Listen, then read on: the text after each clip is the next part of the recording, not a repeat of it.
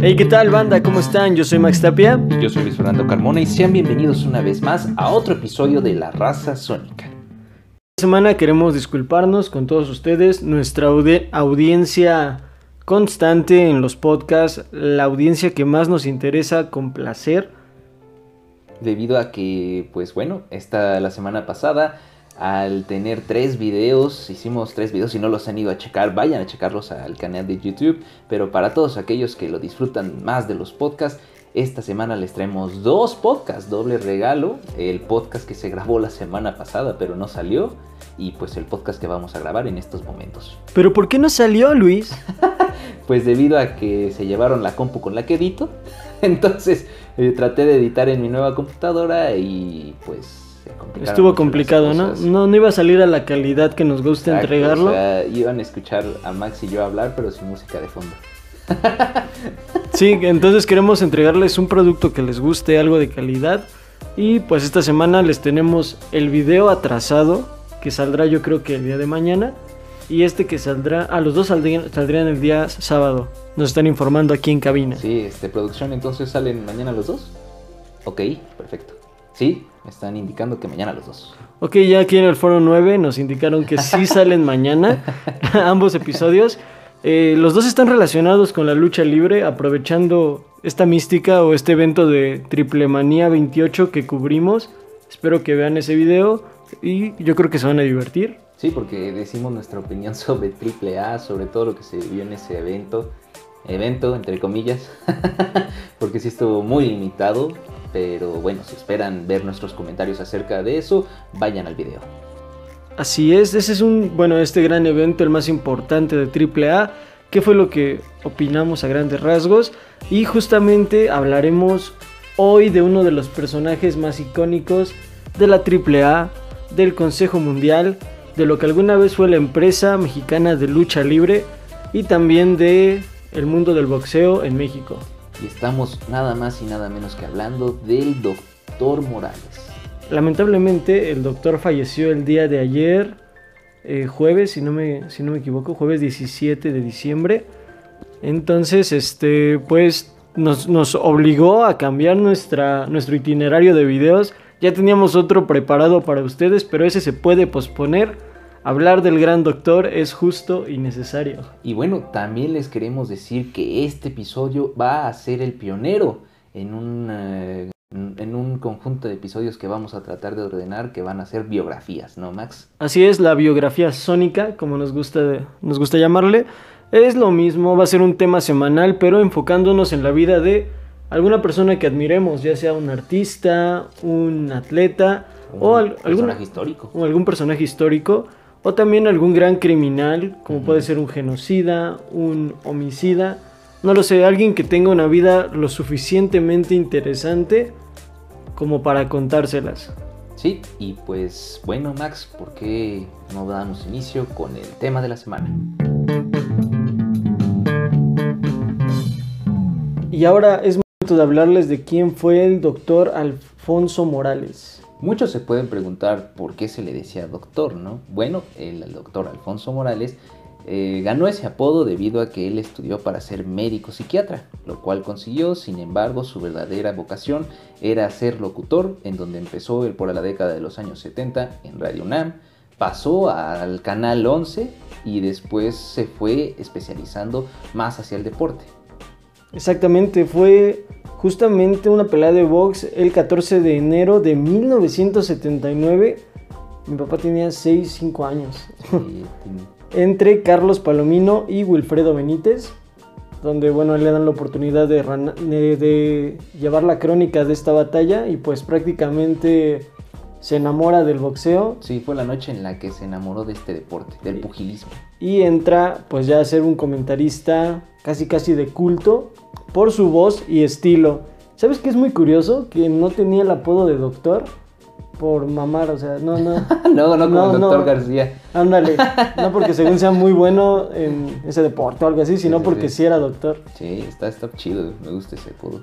Eh, aquí resulta que sus mentores o los que le ayudan a, a mejorar como narrador son el mago Setien y Sonia Alarcón. Maestrazos de la narración deportiva, ¿eh? Sí, por ahí de los 60 ya eran figura y pues ya para este entonces estaban creando un legado, ¿no? Sí, y bueno, lo que pasa es que el doctor Alfonso Morales le dan, le dan la oportunidad de poder narrar lucha libre y pues el resto es historia, ¿no? Así es, de ahí pues él ha sido comentarista tanto en la AAA, en el Consejo Mundial de Lucha Libre, incluso antes de que se llamara Consejo Mundial, cuando aún era empresa mexicana de lucha libre. Como ya mencionamos, fue eh, narrador en combates de box a partir de la década de los 70 y también fue locutor de Televisa en su programa Noches con el Santo. sí, Yo no conozco, yo tampoco conozco el programa, pero eh, era muy famoso en la década de los 80 Mira, qué interesante. Max, ¿tú tienes algún tipo de recuerdo con este doctor Morales? Te voy a ser sincero, yo las los recuerdos que tengo del Dr. Morales no son muy buenos. Es que creo que ya me tocó el Dr. Morales un poco añejo.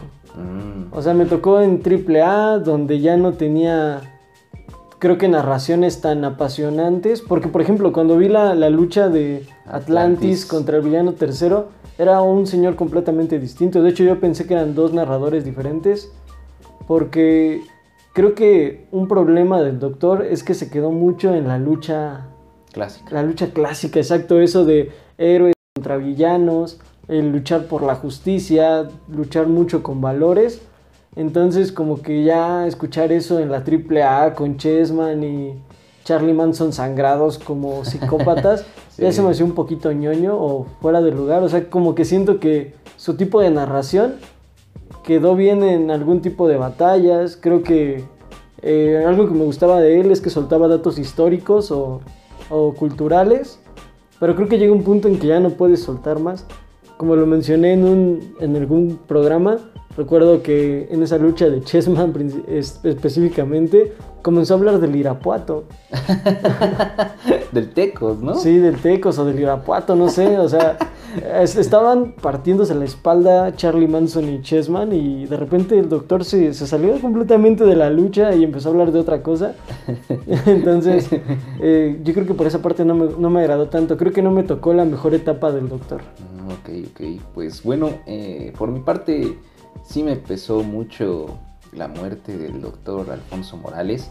No, o sea, no es que me haya deprimido ni nada, pero sí cuando dieron la noticia sí... Sí estuve a punto de llorar, la verdad. Sí sentí feo. Sí se me hizo un nudo en la garganta porque para mí el doctor Alfonso Morales fue un personaje muy importante en la esencia de la lucha libre que yo viví en, lo- en mi infancia, ¿no? Yo te puedo decir que yo vi el Consejo Mundial a principios de los 2000 entonces a principios de los 2000 también estaba todo el apogeo de lo que fue los perros del mal, la familia boricua con Pierrot Jr. y todo eso. Entonces, como dices, el, doctor Alfonso Morales sí tiene como que esa, e- esa técnica de, técnicos contra rudos, ¿no? Y también siento que en el doctor Alfonso, una persona grande llega donde está con la ayuda de otras personas. El doctor Alfonso Morales era, es, es una persona, o era una persona eh, y un locutor ejemplar pero también siento que le ayudaron mucho en su esencia, en su forma de ser, en narrar la lucha, en vivir la lucha libre, las personas que lo rodeaban, por ejemplo, Leo Magadán, ¿no? Que era el que le decía, ¡qué bárbaro Magadán! ¿no? sí, claro. Entonces, eh, Magadán era rudo, el rudo Rivera, ¿no? También incluso en AAA era donde estaba con Rivera, entonces esa diferencia entre buenos y malos. Por ejemplo, eh, también que tuve la oportunidad de ver ahorita en Facebook y en Instagram como los homenajes que se le hacían al, al doctor Alfonso Morales. Vi uno en donde vuela el santo y creo que vuela sobre Bestia Salvaje o algo así. Bestia Salvaje cae sobre el perro aguayo y entonces empiezan a pelear y el doctor Alfonso Morales empieza como de, pero es que el perro estaba sentado y luego dice como de, no, yo vi que lo empujó y no sé qué. Entonces tú como niño, eh, tú como niño como tienes esa idea de el bien contra el mal, que el bien siempre supera al mal, entonces como que esas narraciones de que el doctor Alfonso Morales te dijera como de, no, es que los técnicos, los técnicos, y a ti te gustaba tanto los técnicos, entonces siento que el doctor Alfonso Morales para muchos fue aquel que los indujo en la lucha libre, que los hizo amar la lucha libre, que los hizo disfrutar la lucha libre. Sí, estoy completamente de acuerdo. De hecho, mencionaste algo muy importante que es su fórmula de héroes villanos con el Rudo Rivera. Este par en los 80s la rompieron totalmente. Digamos que fue esa pequeña revolución en la lucha libre mexicana. Porque como ya mencionamos en otros programas, lastimosamente nuestra lucha mexicana está muy atrasada en cuanto a, a evolución luchística. Tenemos personajes que encajaban bien en los 70s, tenemos estilos de lucha que se, se, llevan eh, usando desde los 50s. Entonces creo que nuestra lucha está un poco atrasada. Y puede que estos narradores, tanto el Rudo Rivera como el Doctor Morales, hayan cambiado eso un poco. Porque llegó un determinado punto de los 80s en que tenías acción en el ring. Pero también tenías salseo por parte de estos dos. El rudo pues apoyando a los rudos y el doctor apoyando al bando técnico. Digamos que ese fue como su mayor aporte o, o no sé cómo decirlo, o su legado en la lucha libre, el que el comentarista no fuera imparcial, sino que estuviera volcado hacia uno de los dos bandos. Sí, siento que esa fue como, le, te digo, esa esencia que le daban ellos. O sea, el doctor Morales defendiendo al técnico y, me acuerdo mucho de las peleas que tenía, bueno, cuando peleaba Pierrot Jr. en el en, el, consejo, Me acuerdo que Pierrot Jr. le empezaba a gritar al doctor Morales que quería su cabellera y el doctor Morales le decía, tú eres un traicionero y no sé qué, y se empezaban allí de decir de cosas. O, no, no, no, ¿Qué, qué, qué, qué, tiempos viví con el doctor Morales. Y qué pasión, la, la, verdad yo he visto, me tocó ver una pelea apenas para rectificar una historia que se cuenta del doctor. Ajá de entre Mr. Niebla y Mr. Niebla de Naucalpan. es que eso está muy, muy curioso porque en México pasa mucho esto del robo de identidades. Sí. Son como ángulos muy, muy recurrentes. Entonces, pues resulta que había un Mr. Niebla de El Consejo y un Mr. Niebla de Naucalpan. Bueno, de la Arena Naucalpan, que también es súper, súper famosa. O lo fue al menos el, el siglo pasado. Entonces resulta que... El, el señor Niebla de Naucalpan tenía como second al doctor Wagner joven. al, Junior. Al doctor Wagner Junior muy, muy joven. Entonces, pues digamos que antes de que inicie la lucha, el doctor Wagner hace trampa y el doctor Morales, pues en la narración menciona, algún día te veo en 18 años, algo así le, le dice al doctor Wagner. Espero que en 18 años puedas seguir defendiendo esa máscara y justamente 18 años después, en 2017, pierde la máscara. Pierde la máscara. Sí, o sea, prácticamente como que todos dicen que el doctor pudo predecir no solamente que la iba a perder, sino el año en que la iba a perder. Y la caída de una máscara tan imponente como fue la de Dr. Wagner Jr., ¿no? Sí, no hay que hablar de cosas tristes. ya, eso ya lo discutimos en el podcast pasado. Sí, hablando de mercenarios, ahí está uno de los más grandes. experto con el Cruz Azul, ¿no? Sí, sí, sí. Ahorita hablando de vendidos, nada. Y bueno, ya que mencionaste ese mito, creo que también hay un mito y el más importante detrás de este personaje del doctor Alfonso Lo estaba esperando, ¿eh? ¿Por qué? Estamos hablando del mito de que el doctor Alfonso Morales no era más, perdón, que el doctor Alfonso Morales era tinieblas. Sí, muchos tenían esa duda de por qué le dicen tinieblas, es o no es el luchador tinieblas. Y bueno, ¿por qué la gente pensaba esto? Básicamente es porque eran prácticamente de una estatura similar. Y porque este argumento es súper, súper, súper chafa, pero, pero sí es un argumento. ¿Cuándo han visto a Tinieblas y el doctor, Morales juntos. Al mismo tiempo. o sea, sí, es que, es que el mito está súper, súper chistoso. Se supone que un día estaban en la arena, sale Tinieblas de, de escena y aparece el doctor Morales para narrar otra lucha. Después sale el doctor Morales, entra, tinieblas. y después en Camerinos ya sale el doctor este, Morales y, a, a propósito, adrede deja caer una máscara de tinieblas en frente de sus amigos. Sí, sí, sí. Y sí les dijo algo así como que ustedes alguna vez han visto que tinieblas y yo estamos juntos al mismo tiempo. Sí, sí me acuerdo de esa anécdota. Y ya este, se supone que por eso empezó ese mito urbano de que eran la misma persona. Y también los, los comentaristas y los luchadores ayudaban a incrementar ese mito en las personas, ¿no? Hay incluso una lucha en donde está Elia Park, no sé si te tocó la oportunidad de ver ese video, en donde está Elia Park, está, llega con los comentaristas, les empieza a agradecer por sus comentarios, por su forma de narrar, porque ellos, les, Elia Park reconoce que los comentaristas son los que dan esencia a la lucha libre, y al momento de despedirse de Tinieblas le dice, adiós Tinieblas. Al doctor Morales le dice, entonces le empiezan a preguntar, oiga, doctor Morales, ¿qué pasó? Y el doctor Morales dice, se pasó de lanza, se pasó de lanza. sí. Qué bueno era el doctor Morales. E incluso hay otra lucha eh, donde está Tinieblas luchando eh, exactamente en un cuadrilátero y empieza a decir un narrador como, oigan, ¿y el doctor Morales? Me dijo que se iba a ir por unas pastillas, pero no ha regresado.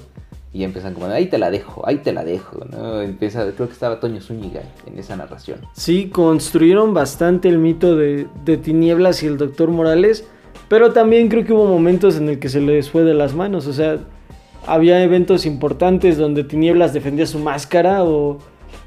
Es una muy, muy, muy conocida, un fatal de cuatro, de cuatro esquinas entre Tinieblas y otros tres. No, sé qué, no, recuerdo quiénes eran, pero eran máscaras pesadas de ese tiempo.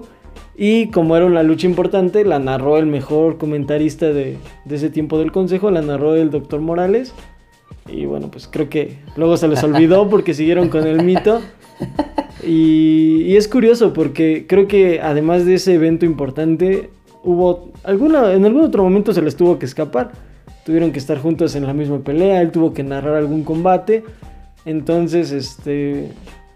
Pero siento que es como un mito que, como espectador, como aficionado de la lucha libre, disfrutarías que hubiera sido real, ¿sabes? Te la crees, ¿no? Ajá, así como de, imagínate que ese narrador sea tinieblas.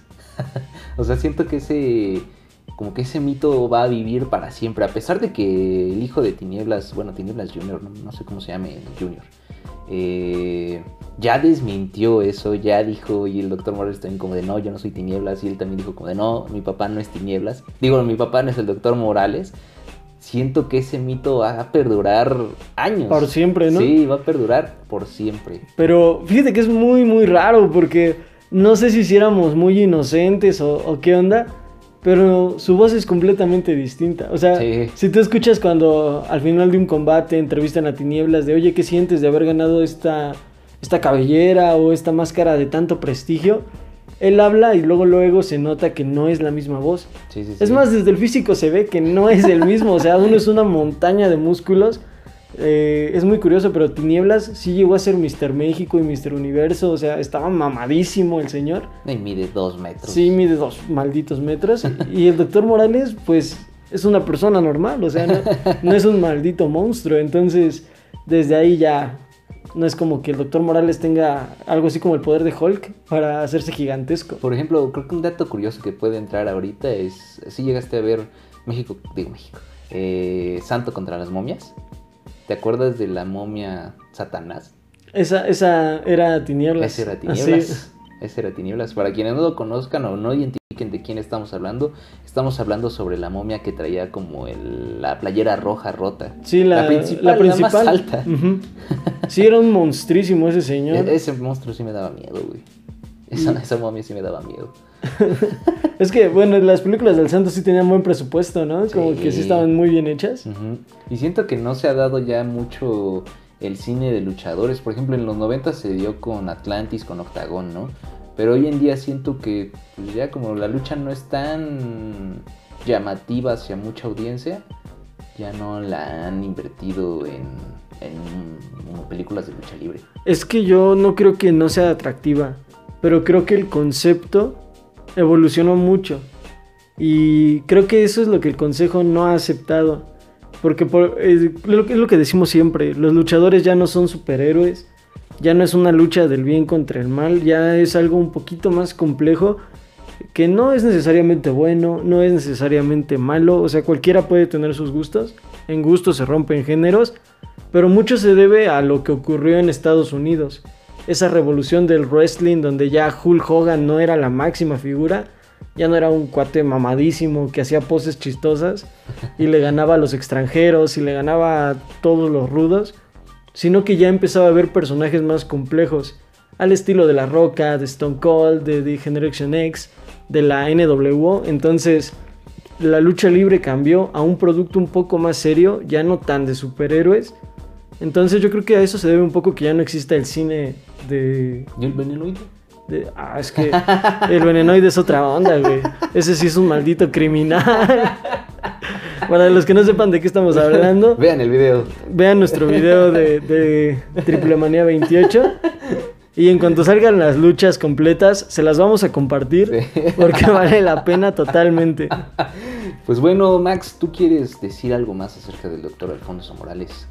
Pues creo que me voy a dar la oportunidad de conocerlo más. Voy a tener que ver más peleas de los noventas. Del consejo, a mí me encantan.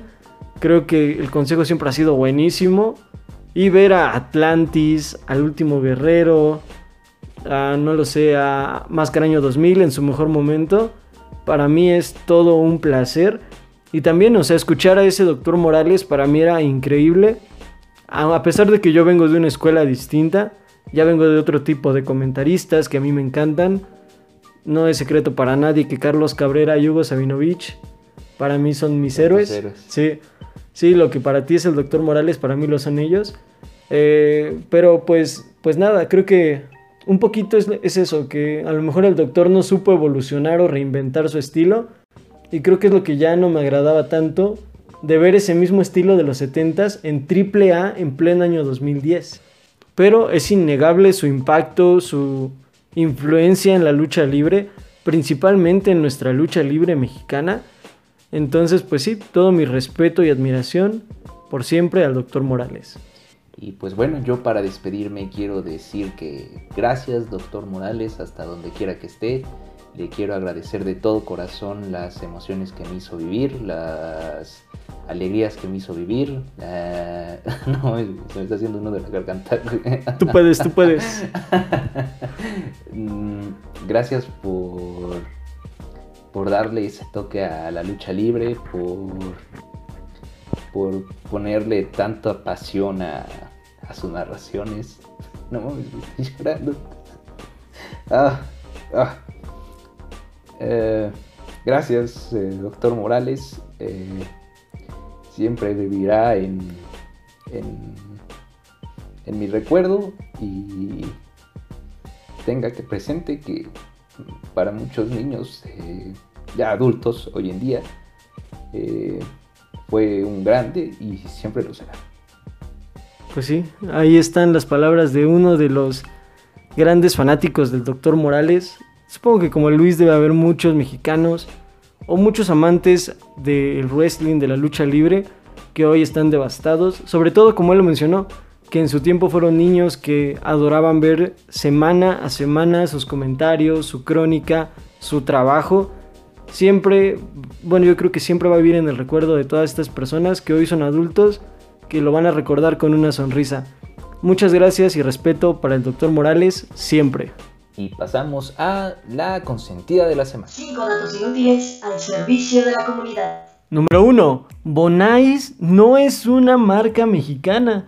Mira, sorprendentemente, Sí. siempre pensé que era mexicana. Sí, yo también, o sea, porque los pingüinos salen con sombreros y bigotes Sí, sí, y sí. tienen como ese estilo, ¿no? Pero no, de hecho... Y Con el wherever. Sí, salen con el Wherever y con el Luisito. Pero no, no son mexicanos. De hecho, es una empresa llamada Koala. De- es de origen colombiano y fueron los que lanzaron la Bonais por primera vez en toda la historia.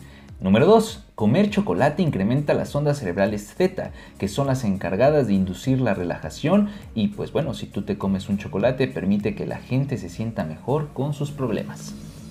Muy interesante, el chocolate puede ser la panacea de la vida. Y hablando de chocolates, la imagen de la marca Gansito, el Recuérdame, irónicamente fue recordado por el 92% de un grupo de niños en una, en una especie de estudio. Sin embargo, únicamente el 19% de esos niños recordaba fechas importantes y básicas de la historia de México. Y hablando de historia de México, el dato número 4 es que el primer presidente fue Guadalupe Victoria. Para los que no sepan, esto sí es importante. Sí, son los datos inútiles, pero de algo les ha de servir saber quién fue su primer presidente, Sí. ¿no?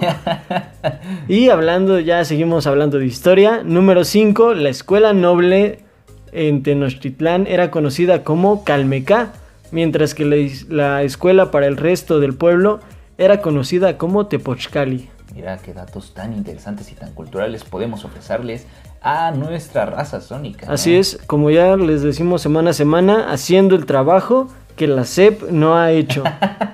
Pues bueno, raza, pasamos a Mundo de Tinta.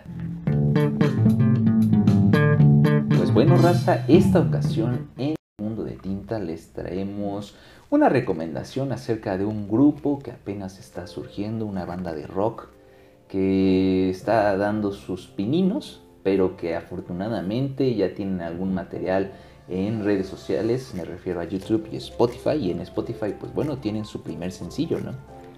Así es, estamos hablando de la banda de Jonathan Vázquez y Los Revoltosos.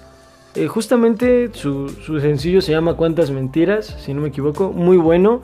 Tienen un estilo muy similar al blues. Como Ah, blues, sí, ah, sí, como sí. al blues. Me recuerdan mucho a la banda real de 14.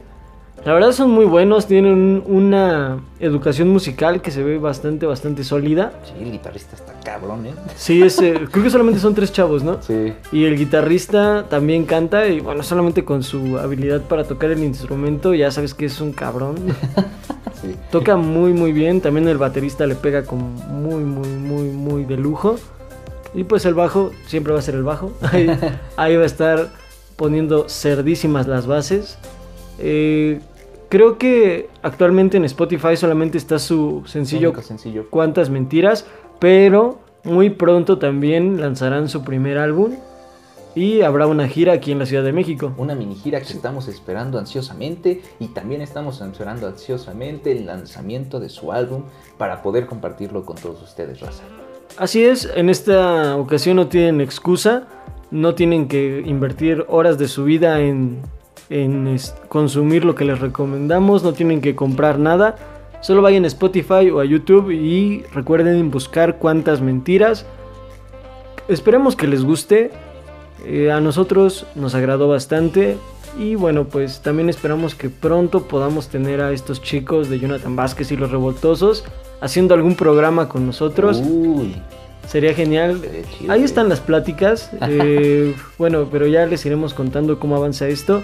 Mientras tienen su material, este material que les estamos compartiendo, denles una oportunidad porque en serio que son bastante buenos. y pues bueno, raza, pasamos a el rompequinelas. Esta semana en el Rompequinelas tuvimos mucha actividad deportiva, hay muchas pitizas, hay un nuevo torneo de fútbol, o bueno, estamos retomando un torneo de fútbol y tenemos un notición, un notición que sí es importante. Entonces, eh, comencemos con la NFL. Y Max, ¿por qué no presentas el primer marcador? El mejor, el que todos... pásalo, está- güey. No, el primer marcador es? Mira, necesario. no, no, mira, es ¿para qué me necesario, la gente quiere saber. Los Bills están despertando a una afición de la mentira, del engaño. están mostrándonos de qué están hechos estos acereros que ya no están invictos. Llevan dos derrotas al hilo. ¿Y qué derrotas? En, bueno, Washington les ganó por defensiva, pero los Bills los aplastaron con esa ofensiva tan potente que tienen. El marcador fue de 26 a 15. Aquí es donde yo les pregunto, ¿habrá Super Bowl? yo creo que no. Eh, pues mira, te voy a decir algo. Si Steelers sigue jugando como está, lo está haciendo en estos momentos, no, no va a haber Super Bowl. De hecho, yo, yo cada Yo- vez lo veo más débil al equipo. Jugado- Sí. Jugadores clave se están lesionando. Sí, yo también. Eh, el nivel de Big Ben está en picada. O sea, ese nivelazo que tuvo al principio de temporada, no cometía errores, tenía mucho tiempo para sacar jugada. El juego terrestre está por los suelos. Las pinches recepciones no las, no las hacen, güey. Entonces. eh, Ah, sí, cierto. Los receptores tiran el balón solos. Entonces, ah, ya hay muchos focos rojos en el equipo. Por suerte, esta semana les toca contra los poderosísimos bengalís. Güey, estuvieron a punto de perder contra Dallas. ¿Crees que no estoy nervioso por el pinche juego de los bengalís? si pierden contra Bengalíes, esto se acabó, güey. Así te lo digo. Sí, de hecho sí. Matemátic- O sea- Matemáticamente se acabó. Ahorita ya perdieron el liderato de conferencia. No creo que lo vayan a recuperar. Su única esperanza es que los jefes pierdan con Santos. Que yo lo veo muy difícil. Santos esta semana hizo un papelón, perdió con Águilas. Eso debería entrar en pitizas, pero no, no entra. Porque hay otras pitizas más. Sí. Y bueno, este, también quisiéramos comentarles el juego más apasionante quizá Uy, de todos los sí, eh. lunes por la Qué noche. juegazo se vivió. Y justamente se vivió con dos rivales de conferencia, Sí. de división más bien, perdón, dos rivales divisionales de los acereros, los Cuervos y los Browns. Qué final, qué final de película, qué final hollywoodense que se cumplió en la vida real. Y estamos hablando de que se quedó con un marcador de 42 a 47 ganando los Ravens y de último minuto. Sí, de estos, estos Browns también dieron la cara, o sea, hicieron todo para ganar. Los Browns están allí, eh. Sí, están o sea, los Browns. Realmente este partido lo pierde el pateador de Browns porque falló puntos extra, falló gol de campo y también la defensa fue muy endeble en momentos clave. Lamar Jackson salió por lesión. Dicen que por Sí. lesión, pero hay rumores de que salió porque le ganó del baño. Sí, o sea, se iba a cortar la cola a Saiyajin realmente. Pero, pero no, la verdad hizo un partidazo. Yo no veía un partido de Lamar Jackson tan bueno. Pero, este, sí, fue, fue el mejor partido de lunes por la noche de todo este año. Se estaban jugando todo. Los cuervos se estaban jugando entrar a- o tener la posibilidad de entrar a postemporada. Y los cafés se estaban jugando el liderato de la división. Entonces, acereros, aguas, la última semana van a tener un partido rudísimo Contra los Colts. contra, no, contra Browns. Ah, sí, contra los Browns, Ajá. Contra Colts es la penúltima semana y también les pueden pasar. Por encima. Y hablando de ese, y ahorita que mencionamos la anécdota de, de Lamar Jackson, del baño, recuerdo mucho también una anécdota que era igual, pero con Paul Pierce de los Boston Celtics, que hubo un momento en donde también lo sacaron que en silla de ruedas, que se había lastimado el tobillo y no sé qué, incluso fue en camerinos y ya estaba súper decepcionado y de repente salió como si nada, como si nada le hubiera pasado en el tobillo, no me acuerdo si se había lesionado la rodilla, no me acuerdo qué, pero salió como si nada. Entonces se dice que también ese güey nada más fue a, a despejar las ideas y, y regresó, güey. Ok, miren qué, qué O sea curioso. que- O sea, que, cuando quieran ganar algo, ya saben qué hacer, raza. Pero, pero, o sea, ¿por qué no lo haces de la manera más simple? Así como, Voy al baño. sí, o sea, sal- salte, ¿para qué haces todo el show? ¿Para qué preocupas a la afición?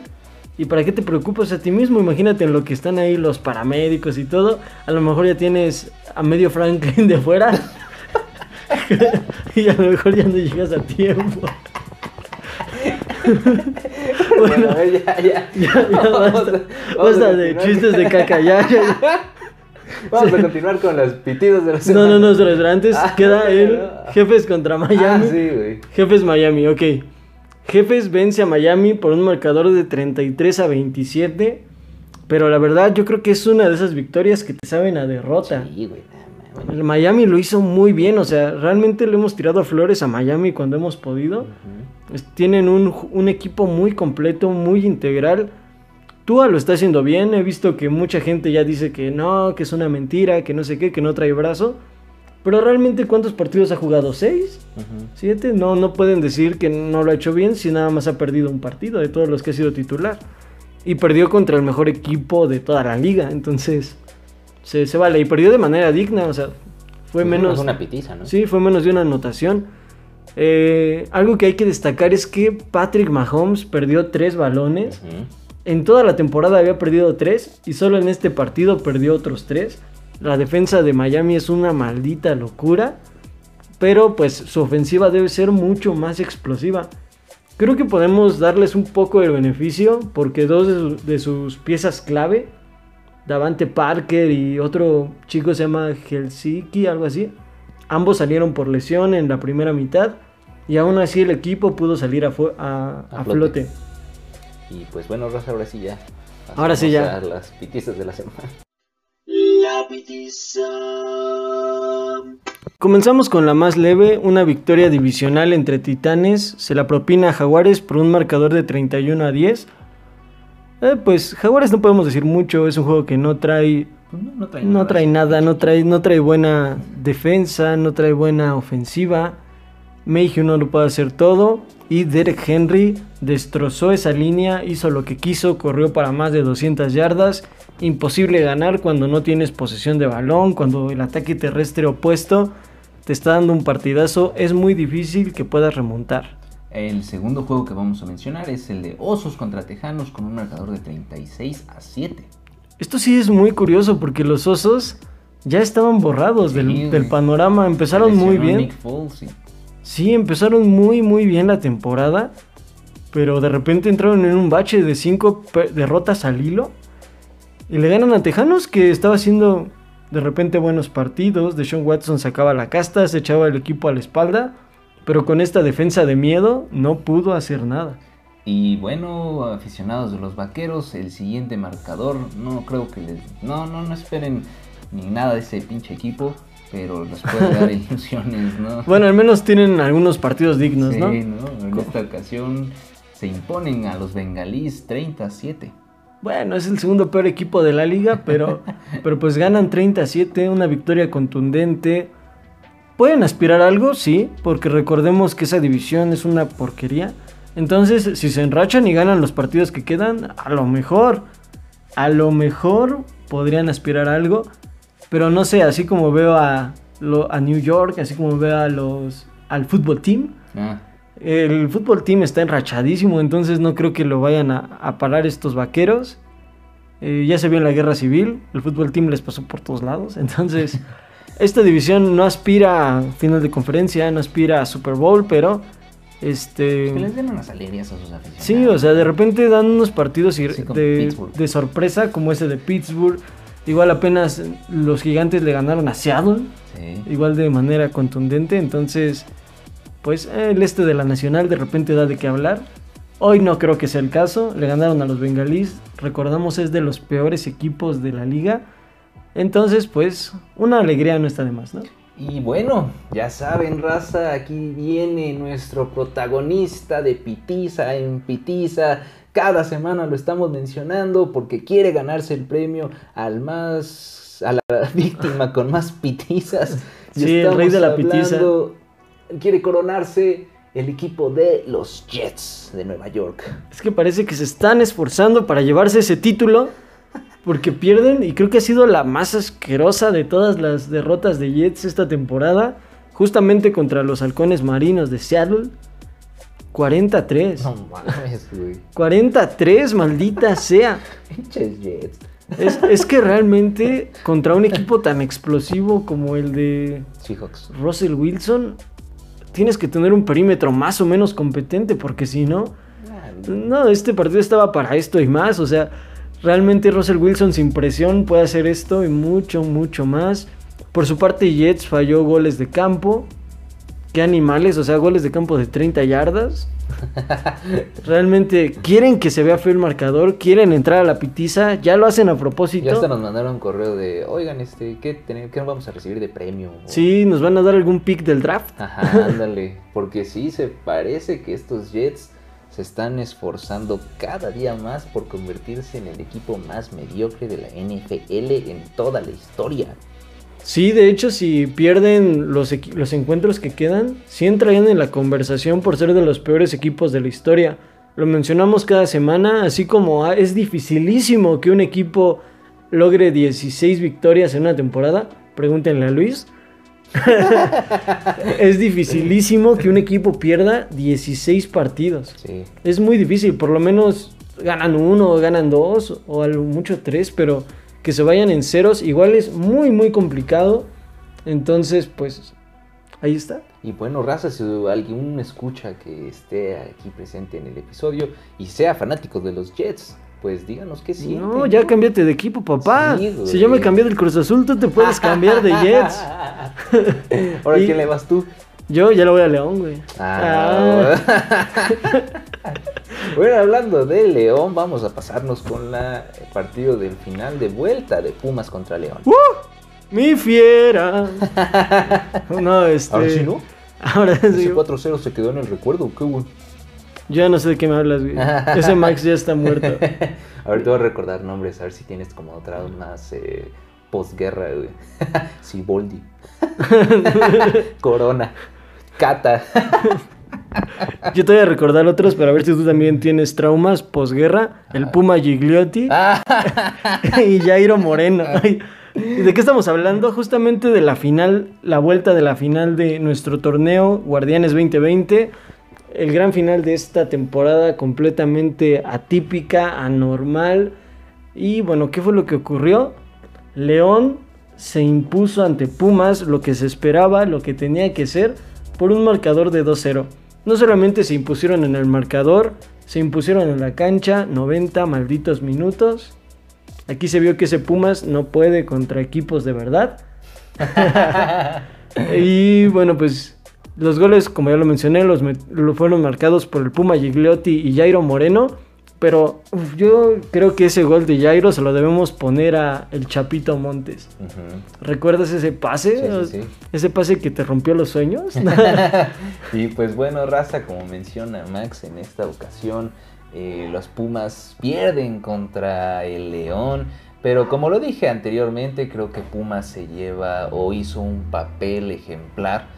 Que si no han visto mi comentario, los invito a que vean el video de la video reacción del partido en nuestro canal de YouTube. Si quieren ver toda mi, mi comentario. Todo el análisis que hicimos. todo el análisis que hicimos, pero lo que puedo decir a grandes rasgos es que gracias Pumas por esta temporada y pues no sé. También gracias a, a Goncito, a nuestro Ah, gran sí, Gonzo, cierto, gracias, por Gonzo, acompañarnos, asistir por ser nuestro primer gran invitado. Esperamos que nos acompañes más días. Sé que eres de los escuchas más fieles a nuestro programa semana a y- semana. Y de los más activos en redes sociales. Sí, gracias, muchas, muchas gracias. Entonces ya sabes, si tú también quieres ser invitado, que nos invites de cenar, puedes. No, no es cierto. Porque No. Gonzo se, eh, Gonzo se rifó con las chelas, ¿no? No, sí, sí, si quieren aparecer, tienen que rifarse con la chela. No, pues ahora sí que quien quiera algún día acompañarnos a hablar de Super Bowl o hablar de cualquier otra cosa, mándanos un mensaje. Nosotros no estamos cerrados a tener aquí invitados. Nos encanta tener a alguien con quien platicar.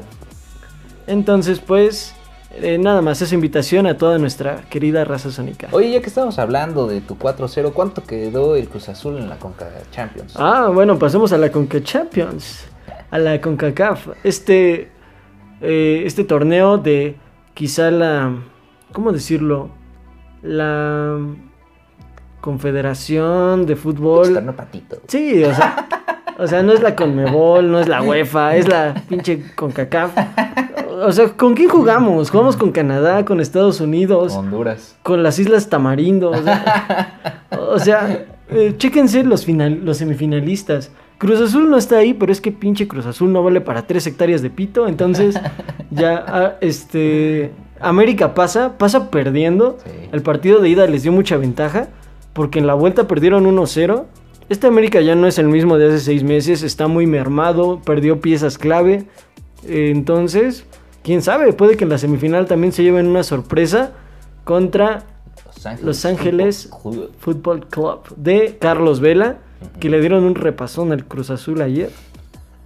Un repasón, quedaron 2-1. Metió gol Yotun, pero na- nadie le importa. Ganaron Los Ángeles. Cruz Azul no va a hacer nada, nunca jamás. Cambiaron de director técnico y estoy seguro, creo que pusieron al director técnico del San Luis o una mamada así. Ah, sí, creo que sí. Entonces, yo esperaba que llegara, que llegara Almeida o el turco Mohamed o alguien así que, que pusiera un proyecto. En- Aguirre. no, Aguirre está casadísimo Monterrey. con Monterrey. Eh, pero sí esperaba que llegara alguien que le diera un poco de seriedad al proyecto. Si llega un jugador de equipo de media tabla, ¿qué esperas? Que Cruz Azul sea un equipo de media tabla. Entonces, pues, lo siento celestes, yo también siento su dolor. Es que sabes que siento que. Es que sabes yo que siento que le está. Bueno, le pasó al Cruz Azul en este torneo, en este torneo patito. Siento que viene anímicamente destrozado, cabrón. Porque acaba de venir de hacer uno de los ridículos más grandes en toda la historia del fútbol mexicano. Viene de que lo acusen de venderse. Siento que el Cruz Azul ahorita lo que necesita Es como... Es irse a gastar su aguinaldazo que les va a llegar. Hijos de puta. Es lo que van a hacer los y el cobro de la venta del partido. güey. Sí, por eso, es lo que, a eso me refiero. O sea, ese, Ah. ese extra. No, pues, o sea, cuando corres a Siboldi, que tiene un proyecto de dos años, que maneja este equipo más o menos bien, y pones a un interino, o sea, solamente le sale a Pumas, realmente no le iba a salir a ningún otro equipo. Yo veía muy difícil que con ese técnico de la nada Cruz Azul fuera a hacer algo este torneo de CONCACAF. Creo que ni siquiera es importante que se preocupen por la CONCACAF. Realmente tienen que ponerse serios con sus problemas internos, tratar de cortar mucha gente, volar cabezas, porque esa supuesta revolución después de los Álvarez todavía no se está viendo. Yo siento que el Cruz Azul tiene como, ¿cómo decirlo? O sea, como eh, personas, eh, ¿cómo, cómo decir? Tóxicas, o sea, como Pues personas que infectan al club. ¿A quién me refiero? A Corona. Siento que Corona es una persona que ha estado siempre en las malas del Cruz Azul. Nunca ha dado de qué hablar más que la pelea del Morelia. del cabezazo. Sí, sí, sí. Y el Cata, güey. Sí, el Cata igual, o sea... Pinche Cata ya lleva 16 años sin hacer nada. Güey, y es que su discursito fake cuando acaba el partido de "¿Cre- ¿qué crees que falló hoy? No, es que no jugamos con huevos. Güey, no te he visto jugar con huevos nunca, cabrón. Y, y, o sea, creo que también es la postura que toma el club, la directiva. Mandan el mensaje de lo sentimos, afición, estamos Sí, dolidos como ustedes. madre, sí, hijos de su no puta madre, güey. No tienen madre. Yo vi el pinche video en Twitter y sí dije, nah, estos güeyes sí no. O sea, no- güey, es lo que nos dicen no cada pinche que pasa algo así, Lo güey. siento. Sí, güey, o sea, el- sí, sí, está- sí, sé que lo fracasamos, sé que les fallamos, Pero siempre unidos con el Cruz Azul. Es como, Pero recuerden que esto es de recuerden que esto es de cuna. Recuerden que vamos en serio y el siguiente año es el bueno. Hijos de puta, Sí, güey. sí se pasaron de lanza Sí, güey, eso, o sea, ya no sé si es burla, güey, o qué pedo, pero bueno, este, ya vean, yo llevo tres videos tirándole un hate horrible al Cruz Azul, entonces yo creo que ya hay que empezar a superarlo, hay que avanzar como sociedad. Entonces, bueno, este fue nuestro, nuestro segundo programa de la semana, discúlpenos una vez más Pero por... falta el otro partido, güey. ¿Cuál El otro partido? Tigres contra el. Ah, Olimpia de... Olimpia de Honduras. O sea, de pinche Islas Caimán. Es un, es un equipo de Tegucigalpa, o sea. sí. o sea. Eh, Pues, es- ¿qué vamos a esperar? Que, Tigre- que Tigres llegue a la final contra Los Ángeles o América. Yo supongo que. ¿Qué es con- lo que pasa? Yo creo que AME. No, yo creo No, que la, la fíjate Ángeles, que eh, va a estar rudo el partido, ¿eh? O sea, muchos dicen que el AME ya pasó. Pero realmente, si no lo sacó Atlanta, fue porque sí jugaron el partido de, de ida. América tenía una victoria, una ventaja de tres goles. Pero igual perdieron su partido de vuelta en la CONCACAF. O sea, yo creo que contra estos Ángeles pueden llevarse un susto. Y hasta Tigres podría llevarse un susto, ya que no vamos a jugar en casa. El Tuca estuvo. Ah, estuvo No sé, reclamando. Está difícil. Olimpia. Güey, esos güeyes han de ser panaderos. No, o sea, el, Olimpia va a perder, pero de que Los Ángeles o América le ganan a Tigres la final. Ah, ah, ok. o sea, o sea, el, el Olimpia no, o sea, Tigres está en la maldita final. Sí, sí, no mames, güey. El Olimpia es como si hubiera ido el Fletes Mendoza. Los- Cristales Ramírez. Los niños de papel de Santa Cruz, güey.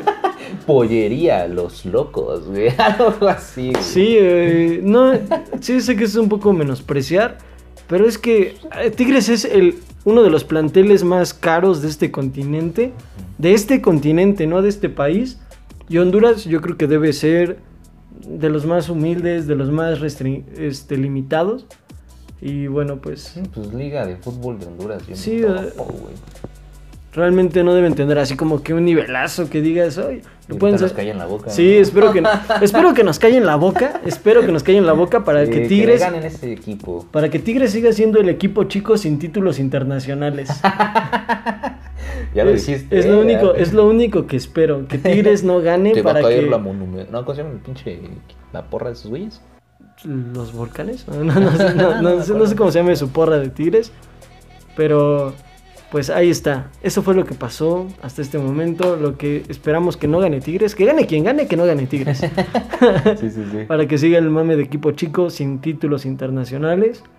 Eh, y tenemos el notición, casi se nos va el notición. Ah, sí, el notición de esta semana es que de repente a todas las personas que yo conocía en, en mi Facebook y en mi Instagram ya a todos les gustaba el automovilismo, ya todos eran fanáticos de Fórmula 1. Sí, todos aquí nos, nos tiran de que, ay, ¿por qué hablan de badminton? ¿Por qué hablan de, de fútbol de mesa? ¿No?